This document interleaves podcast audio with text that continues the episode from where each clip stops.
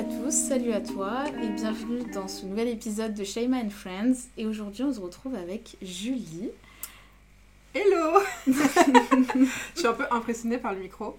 Hello, je m'appelle Julie, j'ai 23 ans et je suis la créatrice de Sekaizu.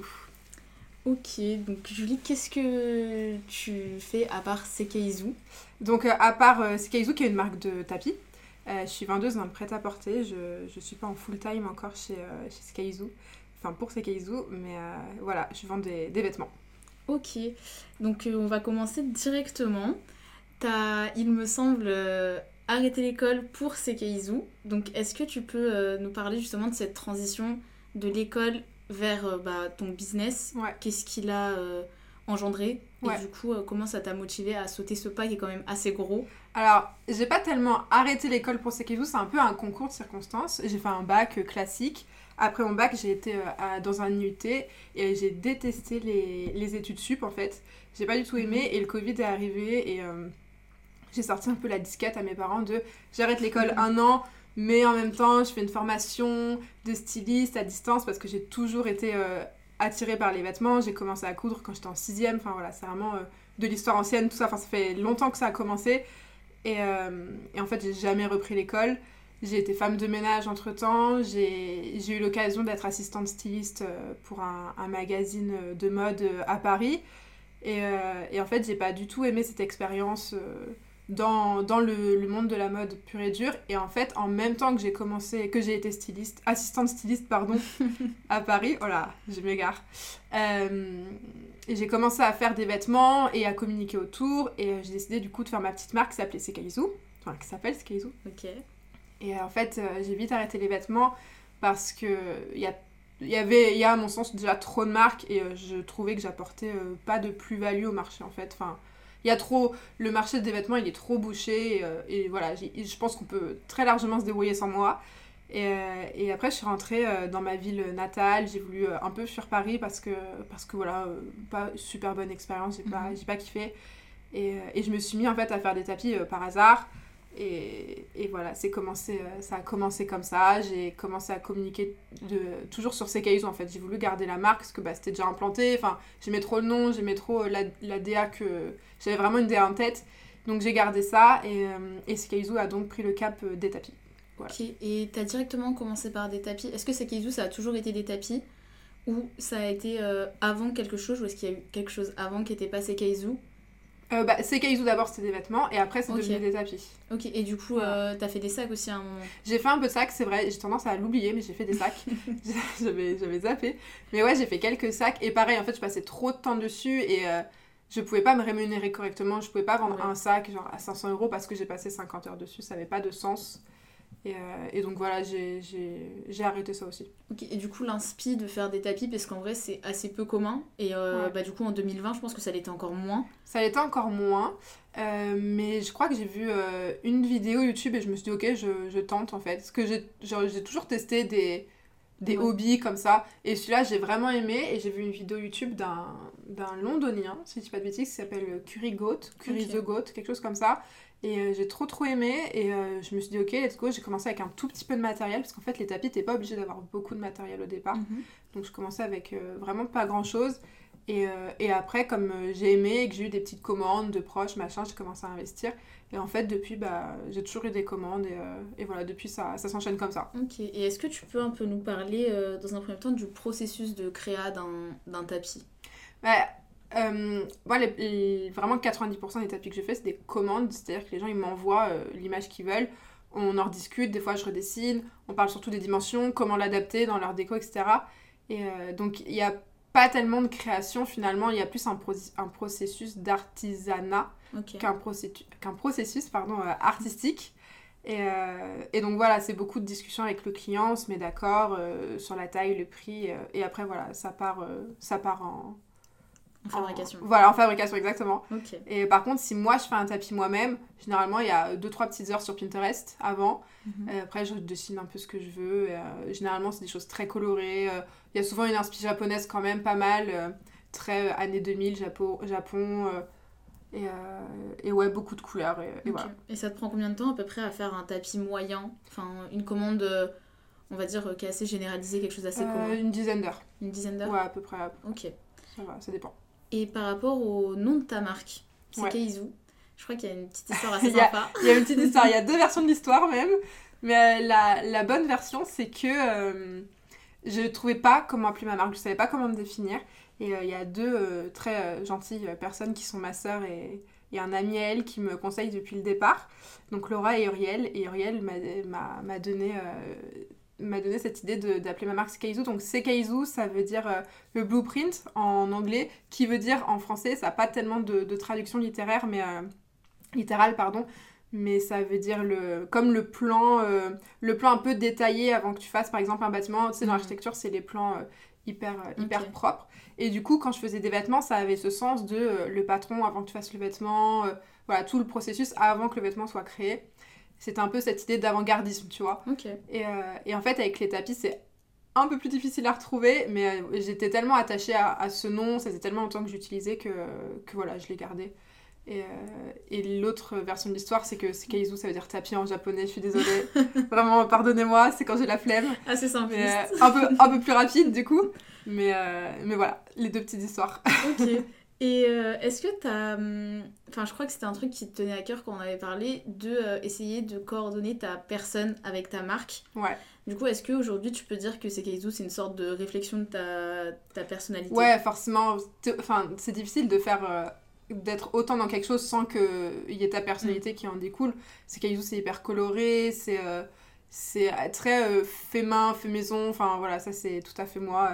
Ok. Et ouais, à, à 100%. Ouais, euh. du coup, on- ouais. tu te retrouves grave dans, Ouais. dans ta marque. Même si je me mets pas encore énormément en avant moi sur la marque, genre on voit pas beaucoup mon visage, mais Mhm. ça va changer parce que j'aimerais ouvrir une chaîne YouTube, etc.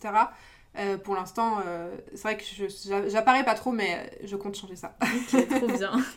Et du coup, on va parler un petit peu aussi du, du lancement de ta marque. Ouais. Parce que tu as commencé en 2020 du coup. Ouais. Mais en vrai, ça a pété un peu plus tard Ouais, grâce carrément. à TikTok. Ouais, c'est ça. Et euh, du coup, comment tu as pu gérer ce... Enfin, le fait que ça pète du jour au lendemain? Est-ce que c'était du coup de la pression pour toi, d'excitation, peut-être un mélange Ouais. des deux? Il y a, en fait, c'est horrible à dire, mais de voir les chiffres augmenter, c'est ça te procure un truc, tu vois. Ouais, bah il, y a, oui, il y a de la dopamine, forcément. Et euh, genre, sur le coup, j'étais un peu choquée parce que c'était pas. En fait, j'ai fait une vidéo qui a fonctionné d'un coup. Et euh, elle avait rien de plus que les autres, mais ça, c'est juste la magie de Ouais, TikTok, quoi. Je sais pas quand est-ce que ça va marcher. Et d'un coup, j'ai j'ai pris énormément de monde sur TikTok et, et également énormément de monde sur Insta. Et je me suis retrouvée pendant une semaine à avoir tout le temps euh, plus 99 messages en DM. Et en fait, j'ai euh, j'ai géré, je sais pas comment, avec du recul, parce que j'ai l'impression que je pourrais jamais redonner autant d'énergie. voilà, maintenant j'ai deux DM, genre, je, je, je sais plus en comment gérer, c'est trop bête. Mais c'était hyper compliqué parce que du coup, j'ai énormément de demandes, énormément de questions, parce que je n'étais pas déclarée à ce moment-là, donc moi, j'affichais pas mes tarifs. En fait, j'ai dû tout faire un peu dans la précipitation, parce qu'avant, je, je faisais pas assez de, de commandes pour euh, vraiment avoir un statut euh, Ouais, d'auto-entrepreneur. Exactement, tu vois, ça avait pas de sens. Ça représentait peut-être 100 euros, 200 euros par mois, Mhm. voilà. Là, je me suis retrouvée du coup avec vraiment énormément de commandes. Et, euh, et donc, j'ai dû me déclarer très rapidement, faire toutes les démarches. Après, j'ai pris toutes les commandes du coup. Et, et ouais, c'était hyper compliqué. Je pense que c'est une période euh, durant laquelle j'ai très peu dormi. En fait, je me souviens pas trop, c'est bizarre. Ouais, j'étais dans, le- euh, juste dans le flow en fait. Ok. Tu vois, genre, fallait que ça se fasse. Et euh, je pense que, ouais, il y a beaucoup de fatigue euh, qui, qui en a découlé après, mais, euh, mais ouais, ça a été une grosse vague d'un coup. Après, la vague, elle s'arrête au bout d'un moment. Ça, c'était une vague du coup de, en septembre 2022. Et je suis venue au bout de la vague en juin 2023. Ouais, donc quasiment un an quoi. Ouais, quasiment un an.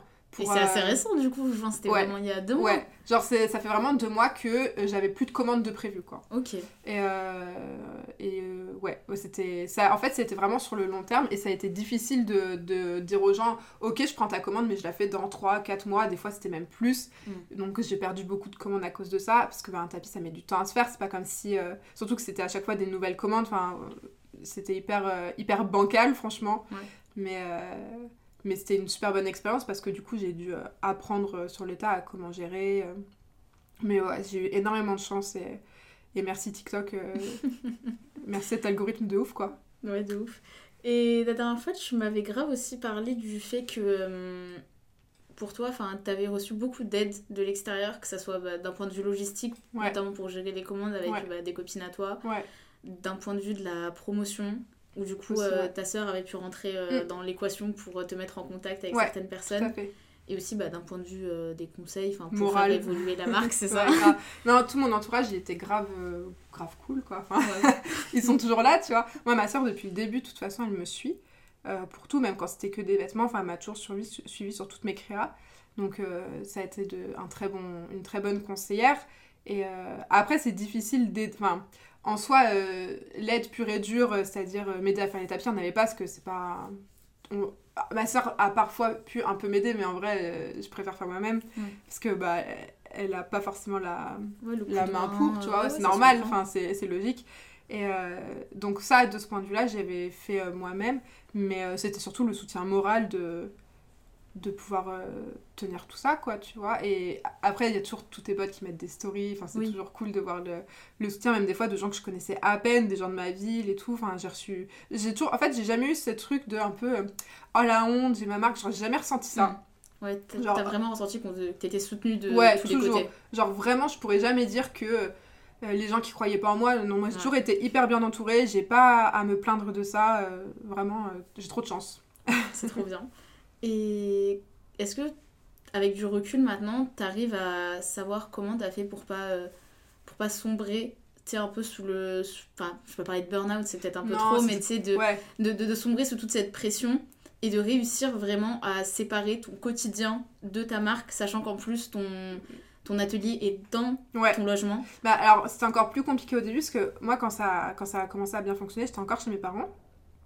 Et mon atelier, il était à côté de ma chambre, c'est-à-dire que je passais tout le temps dans mon atelier. Et euh, c'est bête, mais il y a un moment où... euh, Ouais, ça, ça monte à la tête. Ouais, c'est ça. Et puis bah forcément, moi, mes parents, ils m'en parlaient beaucoup, mais des fois, on a besoin de plus en entendre parler.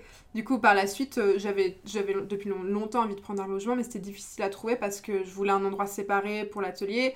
Mais euh, faire des tapis, ça fait également beaucoup de bruit, donc je voulais pas prendre un appart, donc chercher une maison. C'est toujours plus compliqué de trouver une maison. Mhm. J'ai enfin trouvé cette maison au bout d'un moment. Et du coup, en décembre 2022, j'ai euh, j'ai emménagé dans ma, dans ma petite maison où mon atelier, du coup, il est dans ma cave. Enfin, c'est une cave aménagée. euh, voilà. Et du coup, c'est pas quelque chose que j'ai en vue. Enfin, à moins que j'y descende, je le vois pas. Enfin, voilà, Ouais. je peux faire ma vie dans le reste de la maison tranquille. Et franchement, c'est hyper important. Parce qu'il y a un moment où t'en peux plus et c'est un coup à te dégoûter et à ce que t'aies plus envie de, de faire ça. Et c'est trop dommage. Et, euh, et pour tous les créatifs, je pense que c'est important de s'offrir le luxe parfois peut-être de payer un logement un peu plus cher parce qu'il y a une pièce séparée où c'est euh, notre atelier, mais sur le long terme, c'est bénéfique, euh, c'est vraiment bénéfique. T'arrives à ressentir les bénéfices de, du Ouais. fait d'avoir cette pièce séparée? Carrément, ah ouais, carrément. Avant, c'était. J'avais Il y a même une période où je voulais plus. J'étais dans les commandes, mais ça me vraiment ça me stressait. J'étais, je prenais beaucoup moins de plaisir. Et, euh, et là, c'est beaucoup plus, beaucoup plus tranquille. Ouais, c'est Dans ma beaucoup tête. chill. euh, Ouais, ouais, ouais. C'est vraiment important. Trop bien. Et du coup, euh, maintenant qu'en vrai, on peut quand même dire que Sekeizu, ça a une bonne place, que ça soit bah, dans ta vie Mm. ou même euh, bah, d'un point de vue euh, visibilité, etc. Mm. Enfin, il y a plusieurs personnes qui en ont déjà entendu parler auprès de certaines marques, etc. Mm. Ou même juste par des connaissances. Comment toi, tu vises à faire euh, évoluer la marque pour bah, continuer dans le temps? Est-ce que tu vises aussi à passer en temps plein? Ouais. Est-ce que tu as un job à côté Ouais. Et... Bah, Ouais, le temps plein, je pense que tous les créatifs, on, on en rêve, quoi. Mais ça fait toujours peur Ouais. euh, d'être... euh, Enfin, surtout que quand t'es en temps plein, euh, enfin, tu payes forcément... Comment dire Là, je- moi, je suis juste en auto-entrepreneur. Mhm. C'est encore ma première année, donc je paye peu de taxes. Ça va changer d'ici un mois. Euh, donc déjà, on en- ça donne vite envie de changer de statut euh, juridique. Enfin voilà, il y a quand même toute une réflexion hyper... euh, hyper euh, administrative derrière que Oui, c'est pas juste démissionner et s'enfermer dans sa cave. Quoi. Ouais, c'est ça. Non, on va pas s'enfermer dans sa cave tout de suite. Mais euh, voilà, c'est être salarié à côté, c'est vraiment euh, génial. Tu vois, j'ai la chance du coup d'être en, en mi-temps moi à côté. Surtout que c'est un travail qui est très chill. Enfin voilà, j'ai vraiment beaucoup de chance. Ma patronne, moi, elle comprend que j'ai que parfois j'ai besoin de journée parce que je vais avoir besoin pour un événement, pour ma. Enfin voilà, j'ai vraiment. En fait, euh, moi, mon travail, il est en totale adéqu- adéquation avec euh, mon activité euh, des tapis à côté. Ça, j'ai énormément de chance. C'est pas le cas de tout le monde. Et, euh, mais il y a un moment, il va falloir que je lâche ce travail pour, pour passer en full parce que je me limite aussi. Ouais. Je me mets beaucoup de limites en me disant je veux la sécurité. Ça t'est déjà arrivé de refuser des, euh, des grosses commandes parce que justement euh, tu savais que t'aurais pas le temps de les gérer avec le taf? Euh, si j'ai déjà refusé des grosses commandes, c'était plus parce que j'avais d'autres commandes à gérer et qu'au niveau de timeline, ça correspondait pas à la personne en face. Mais non. Non, non. Ça, ça, je suis qu'en 24 heures semaine, je peux quand même débrouiller, me débrouiller pour Oui, sortir du temps. Ouais, franchement, ça va. Mais euh, non, ça, j'ai j'ai eu de la chance, ça m'est jamais arrivé. Mais, mais c'est sûr que d'être en full, ça t'ouvre beaucoup plus de portes. Mais voilà, c'est un peu le saut dans le vide. Oui, c'est clair, ça fait peur. Ça fait, ça fait archi peur, mais, euh, mais ça arrivera euh, bientôt, j'espère. Je le souhaite. Et il me semble aussi que Sekeizu, ces derniers temps, ça a pris un petit tournant assez Ouais. sympa. C'est un tournant que je voulais depuis longtemps parce que du coup, euh, j'ai passé un an à travailler avec à 90% des particuliers. J'ai travaillé avec quelques marques, mais c'était euh, Et là, il y a une marque qui m'a qui m'a contactée mi-juillet qui s'appelle euh, Maison Kitsune et du coup qui, qui m'a demandé de refaire, euh, de faire pardon des tapis pour chacune de leurs vitrines. Donc c'était un énorme projet, que ce soit en volume de travail, en même en, au point de vue de la visibilité que ça peut m'apporter et surtout du euh, ça, ça donne beaucoup plus de, de force à la marque, quand, enfin à Sekeizu, quand tu collabores avec des gens qui, eux, sont bien implantés depuis longtemps. Enfin voilà, Maison Kitsune, mais- oh là là, Maison Kitsune, pardon, c'est c'est quand même une, une marque qui... Ouais, qui est connu et Ouais, reconnu. voilà, genre c'est pas, c'est pas une, une start-up, c'est pas... Enfin voilà, c'est c'est des gens qui sont, qui sont là depuis un moment et qui, qui gèrent hyper bien leur, euh, leur marque, quoi. Pour moi, c'est une marque que j'aime beaucoup. Et, euh, et ils sont hyper intéressants en plus parce que c'est pas juste des vêtements. Enfin voilà, j'ai vraiment Ouais. trop trop été trop flattée qu'ils me contactent. Et donc euh, bah, aujourd'hui justement ils ont installé euh, les tapis dans leur vitrine. Et, euh, et je suis trop trop fière de, de voir mes tapis dans les, dans les vitrines à Paris. C'est-à-dire que les gens que je connais qui sont à Paris, ils vont passer Ouais.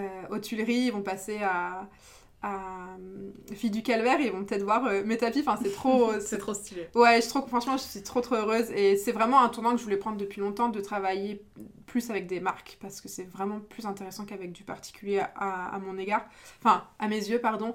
Après, euh, j'aime aussi quand même euh, Oui, faire des petites commandes comme ça, mais quand t'es, enfin travailler en professionnel vers Oui, le professionnel, c'est vraiment plus intéressant. Mais du coup, c'est ce euh, à quoi aspire Sekeizu Ouais, plus, de plus en plus, carrément.